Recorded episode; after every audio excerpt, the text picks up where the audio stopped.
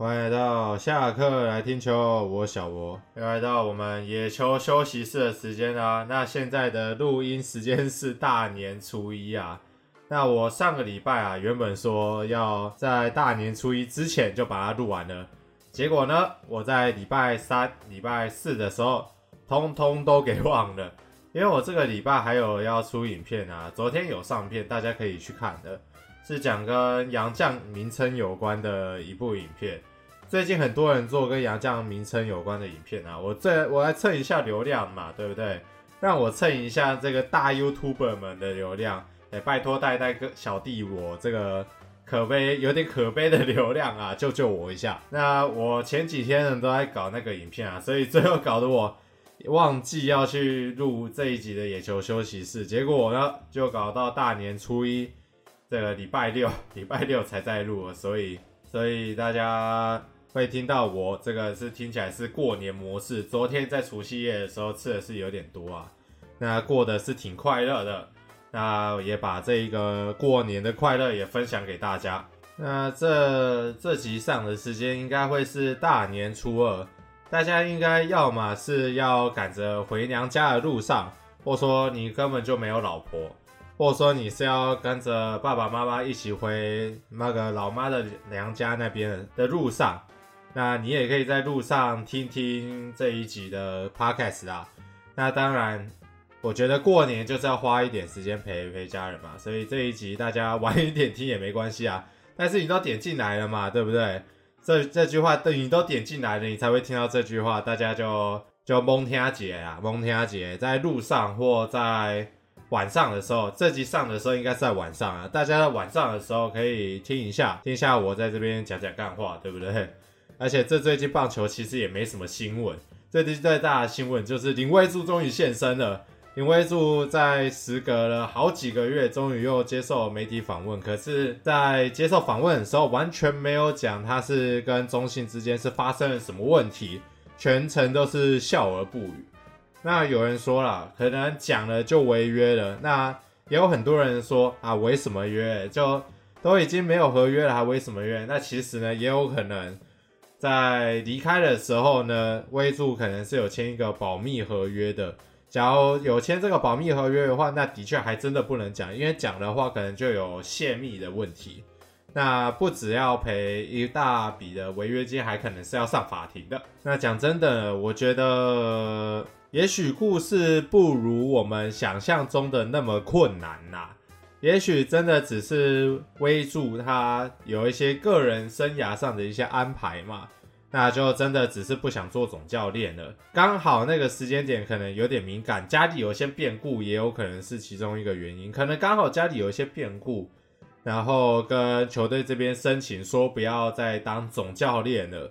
那刚好时间点可能又在球季中，那这个球季中的时间点就比较敏感一点，然后。球队这边也没有办法，因为可能离开的意志是已经很坚定了。那我觉得这些都是可能性啊。那当然我们就不知道说到底有没有发生什么事情，毕竟大家都是外人啊，大家都是雾里看花嘛，对不对？我觉得这些有的没有的谣言创作文，我个人是觉得大可不必啦，对不对？或者说一些针对古董的人身攻击，我这边没有要帮他说话的意思啊。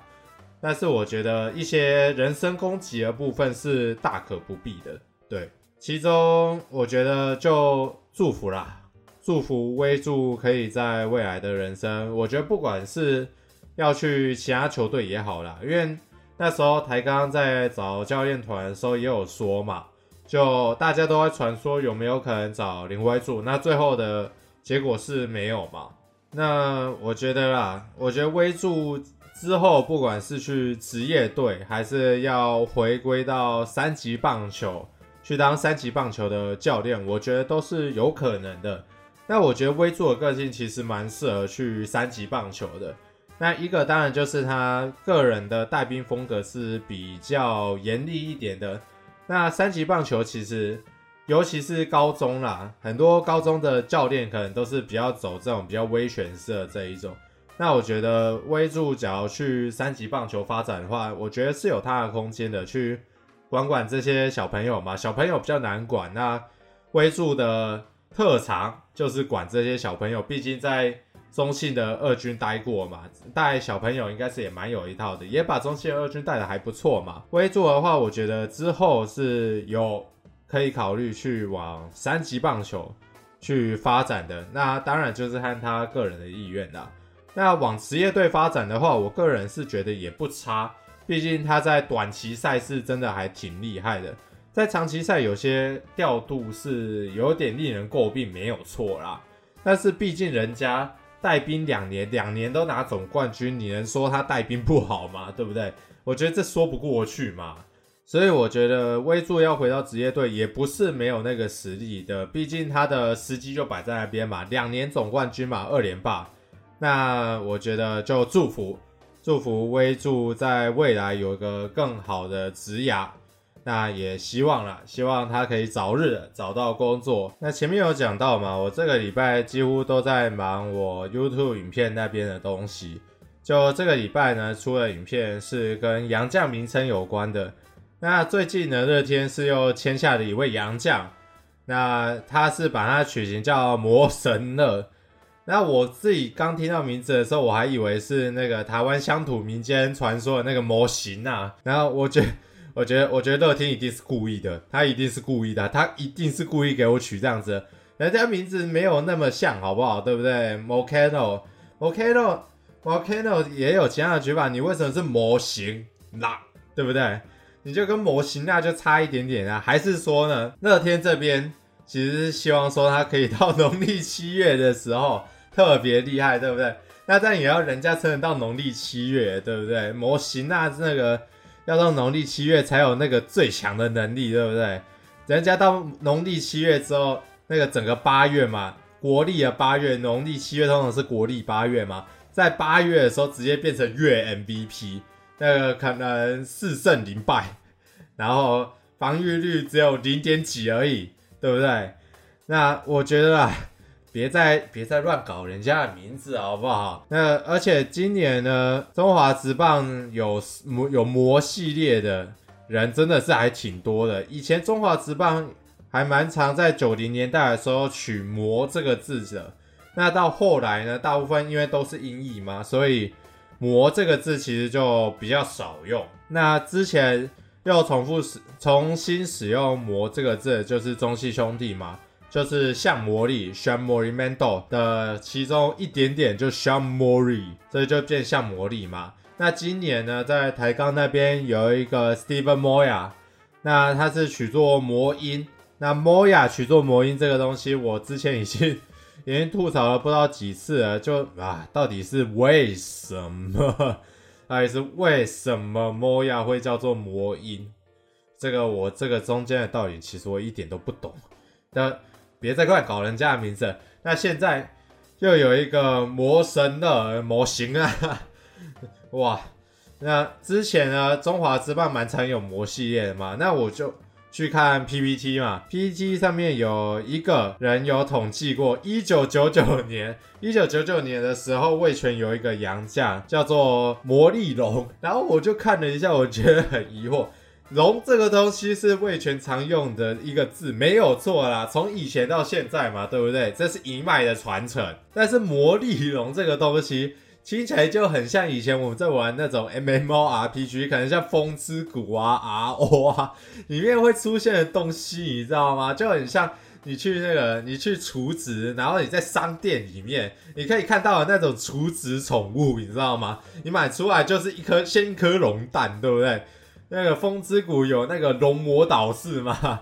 你会先从一颗蛋开始，然后接下来你要开始去打怪，然后一然后开始孵，开始孵，开始孵，然后等级到了之后，它就会变成一只龙，然后它就会从那个魔力龙蛋变成魔力龙宝贝，然后接下来呢，你再继续升等、升等、升等、升等，它就会变成魔力龙，听起来就听起来就很像啊，听起来像那种 M M O R P M M O R P G 的那种宠物。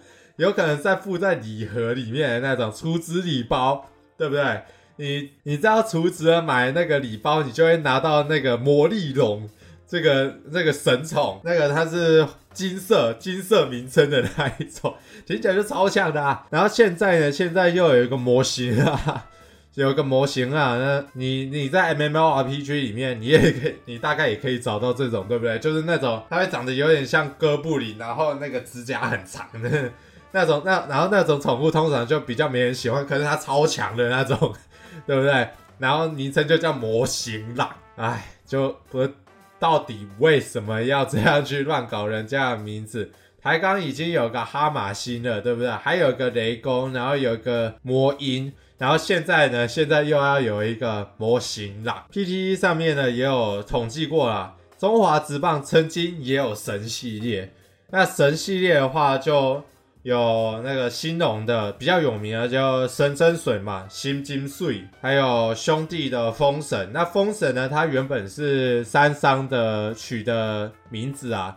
那之后到兄弟之后就沿用封神这个名字吧。那他到兄弟之后，其实战绩就比较好。那其实很正常啦，因为三商就烂嘛，啊，就没什么在赢嘛。你你身穿蓝色，你还想要赢吗？对不对？在古代的时候就已经就已经跟你说了，穿蓝色不会赢嘛。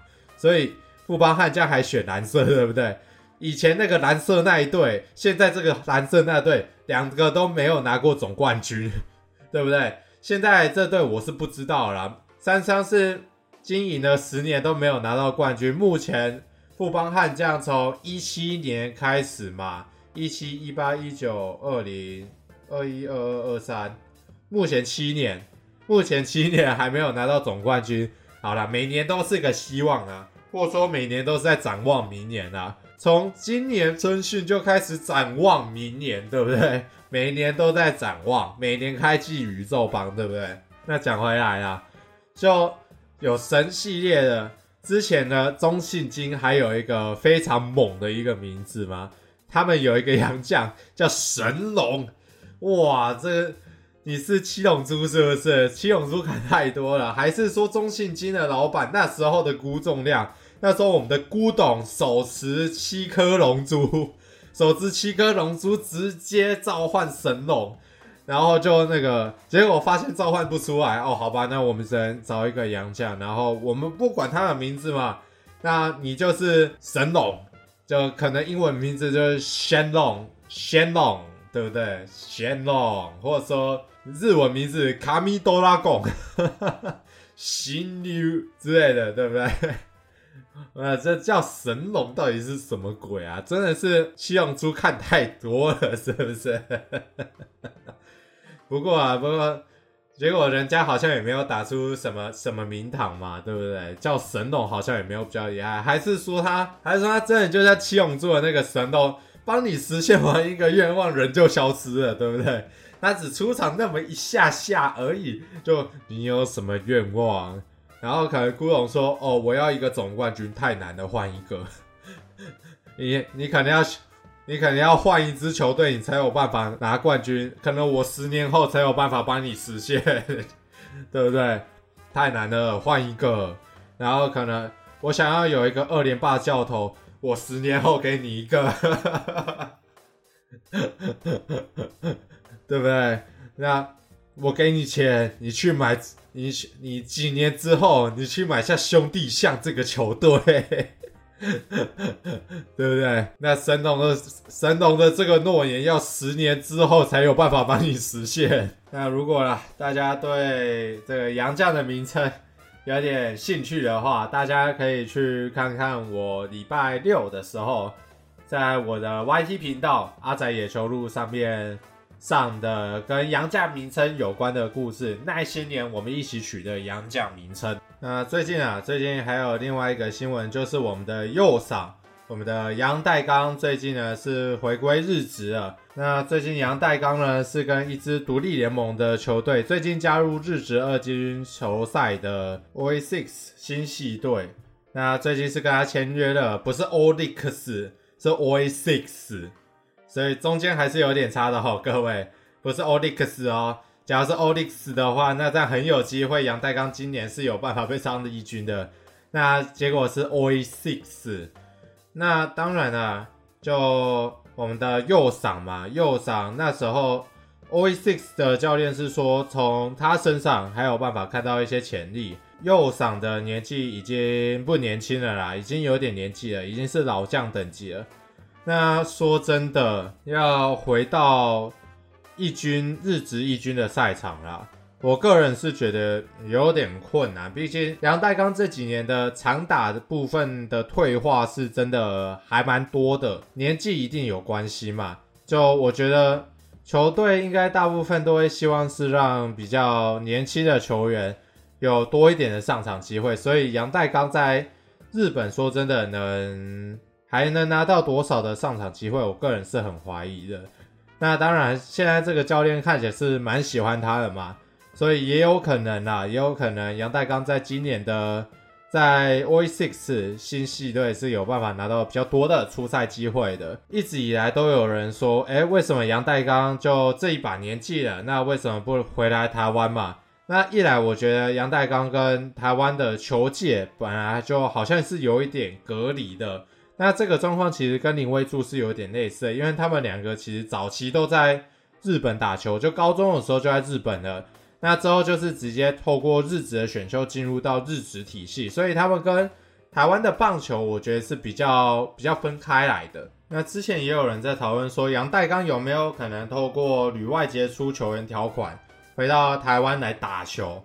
那我简单来讲一下旅外杰出球员条款这是什么东西啊？毕竟还是有可能有人不知道嘛。那就简单讲一下，旅外杰出球员条款的话，它是要透过。会长提出，就是可能会成立一个委员会，有一个旅外球员要回来，那中职这边由会长这边去提出，那要召集一个委员会去评估，说这一个旅外球员符不符合这个条款。那假如这个球员符合这个条款的话，他就可以在中职这边不用透过选秀的环节，就可以直接去自由与球队去签约。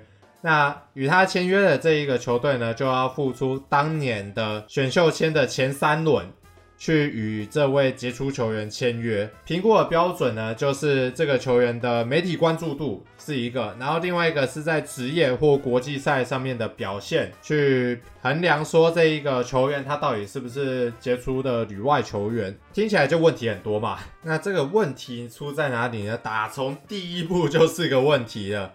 这个。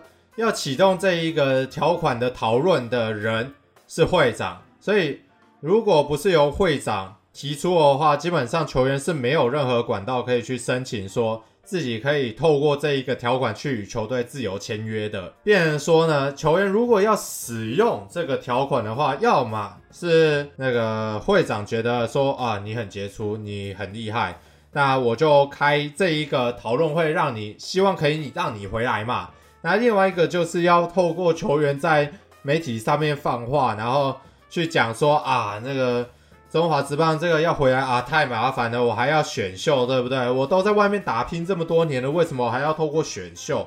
透过选秀这个机制，我才能进到球队，我不能跟我喜欢的球队签约就好，对不对？就一定要透过球员在媒体上面放话去施压会长，或施压整个联盟。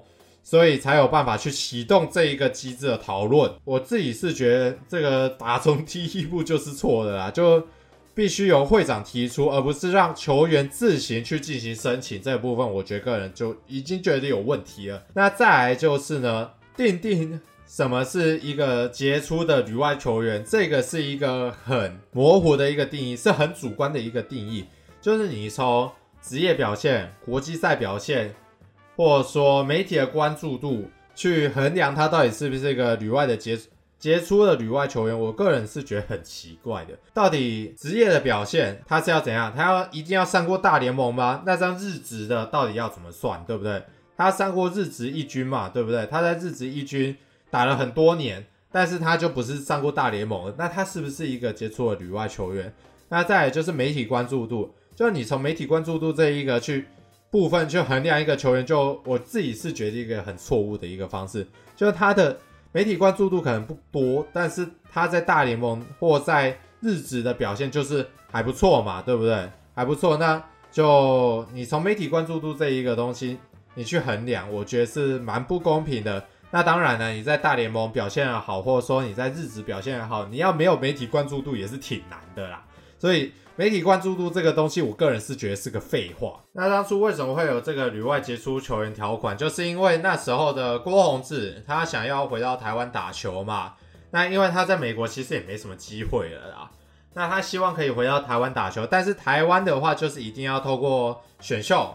你才有办法跟球队签约，然后进入中华职棒嘛？就变成说郭泓志这边就觉得很奇怪，为什么不能自由签约嘛？那其实你以日本或以美国的逻辑来看的话，也的确很奇怪，球员为什么不能自由跟球队这边去进行签约嘛？对不对？这本来就是一件很奇怪的一件事情，在台湾，在台湾是一件很正常，但在国外看来就是一件很奇怪的事情。那所以呢，就郭泓志这边就对中职这边去喊话嘛，就是说，假如还要透过选秀才有办法进到中华职棒的话，这边太麻烦了，那就减少了我回台湾的打球，就让我回台湾打球这个决定是很犹豫啊，很犹豫。这边那时候的中职会长黄振台呢，就直接开了一个特例嘛，就直接开了一个条款给他，也就是所谓的旅外杰出球员条款，就是说让他可以。不用透过选秀就可以直接跟球队这边去进行签约。那最后跟他签约的是同一师嘛？那同一师在跟他签约之后，就等于放弃了二零一四年的选秀的前三轮。那当然回头去看二零一四年的选秀前三轮放弃掉，真的是非常的可惜。因为目前呢，二零一四年前三轮的那几位球员，大部分呢在几年后都成为那一队的主力，而且成为那一队。夺冠的功臣之一啊，以结果论来看是还挺亏的啊，但是实际上真的有没有那么亏吗？其实我觉得还好啦，因为你自己去看这几年的选秀的这个结果，你看前三轮有站稳中职一军，不要说一军啊，甚至在二军能打出好成绩的能有几个？还还不是很多，都是那个过。过了几年就被球队释出，要不然就是要自己去另外去找工作。之前杨敬豪的案例就是其中一个啊，他也是前三轮啊，对不对？那最后他有没有站稳中职一军？没有嘛，那最后就是去另寻跑道嘛。所以这几年中职一军前三轮真的能站稳中职一军的人，我觉得真的少之又少。所以真的少那三轮有差吗？我个人觉得还好啦，就真的实际上差别没有到那么大啦。那最后有透过这一个条款去加盟中职的旅外球员，最后也只有郭泓志一个嘛。然后那时候郭泓志是跟统一签约，那是签了三年三千四百八十万。那最后签了之后，之后二零一四年是有健康出赛的，五十场出赛，零胜六败，二十七次的救援成功，四次中继成功。那接下来剩下的时间几乎都在养伤，所以说真的，统一签到郭泓志之后，这个实际效益我觉得也不大啦。不管对战绩还是对票房，两边其实都没有什么影响。那我个人是觉得这一个条款，我觉得是可以废止的啦，对啊，因为这个条款。我认为啊，当初最大的用意应该是要保护那些小资本额的球队，他们的球员不会被抢走嘛，他们还是有可以得到好球员的机会，不会说被那些大资本额的公司以高价就把那个好一点的球员全部都在选秀前就全部都签走了。那保护小资本额。的球队可以在选秀会至少还可以交到比较好的球员，让大资本的球队如果要去签这些比较大牌或者是有比较丰富旅外经验、实力比较好的这些球员的话，是要付出一定的代价的。但是现在中华职棒这六队里面，你说之前签郭泓志的统一先不说嘛，中信富邦三年三千四百八十万这个金额，中信富邦哪个看起来像是付不起的？然后另外一个味全的鼎新，鼎新至少虽然说之前有发生过一些比较负面的新闻，但实际上人家还是食品业一个蛮大的一个龙头嘛，对不对？三年三千四百八十万，这个也不是付不起的啊，对不对？人家一年年营业额多少啊？然后现在资本额最少的台钢，这个钱也看起来不像是付不出来啊，所以。现在中华职棒就没有一个小资本额的球队嘛，又不是兄弟象。这个条款当初是要设计来去保护这些小资本额的球队，那现在就已经没有了嘛。现在中华职棒对于加盟的这些厂商、这一些公司，本来就有一定的审核机制，已经不会有这些小资本额的球队了。那你这个条款就设计来就没有用嘛，对不对？实际上这几年这些旅外球员也都没有启动到这个条款嘛，要么。要么被认定说不符合资格，要么人家根本就没有想要透过这个方式进来啊，对不对？所以我觉得，而且现在也没有一个球队想要去放弃前三轮的选秀权。那因为统一那时候放弃前三轮选秀权，在那一年太亏了嘛，所以之后很多球队也都没有想要去复制这一件事情嘛，不希望这件事情发生在自己的球队，不想冒这个风险嘛。那实际上我刚刚讲，就我觉得没有什么影响啊，当然还是有一定的风险值在其中嘛。那就变成说，没有球队会希望说可以去启用这一个条款。透过这个条款去签任何的球员吗？那所以我觉得这个条款其实实际上存在也来不知道是来干嘛的啊，所以我觉得这个条款也可以废一废了。OK 啊，那这一集不知不觉录了，好像比平常还要长了。那我这边呢也不想再耽误大家更多过年时间了，也不想耽误我自己过年的时间了。那我们就祝大家新年快乐。那下个礼拜呢，因为我本人。在不管是上这一集的时间，或者说是这一集录制的时间，我已经人在冲绳度假了，所以下个礼拜的休息室就停更一周。那会回到下下礼拜回到台湾之后，我就会回复回复更新了。那 YT 的影片也是一样，下下礼拜呢，因为我刚回到台湾嘛，就还没有那么多时间去可以制作内容。所以下下礼拜的 YT 影片也是停更的。如果这边有我 YT 的观众的话，就大家也可以注意一下，下下礼拜不会有影片。那在之后呢，会剪出我去冲绳的 Vlog 给大家看的。OK，那我们就下下礼拜的野球休息室再见了，拜拜。